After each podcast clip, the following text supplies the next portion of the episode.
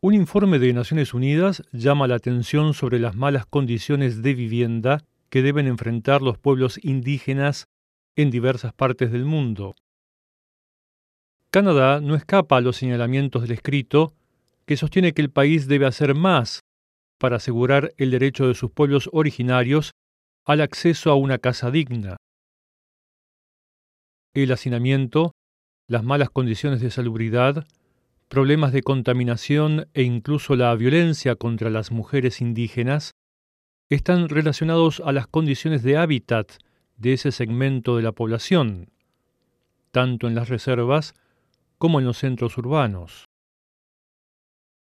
Más detalles en el reportaje adjunto.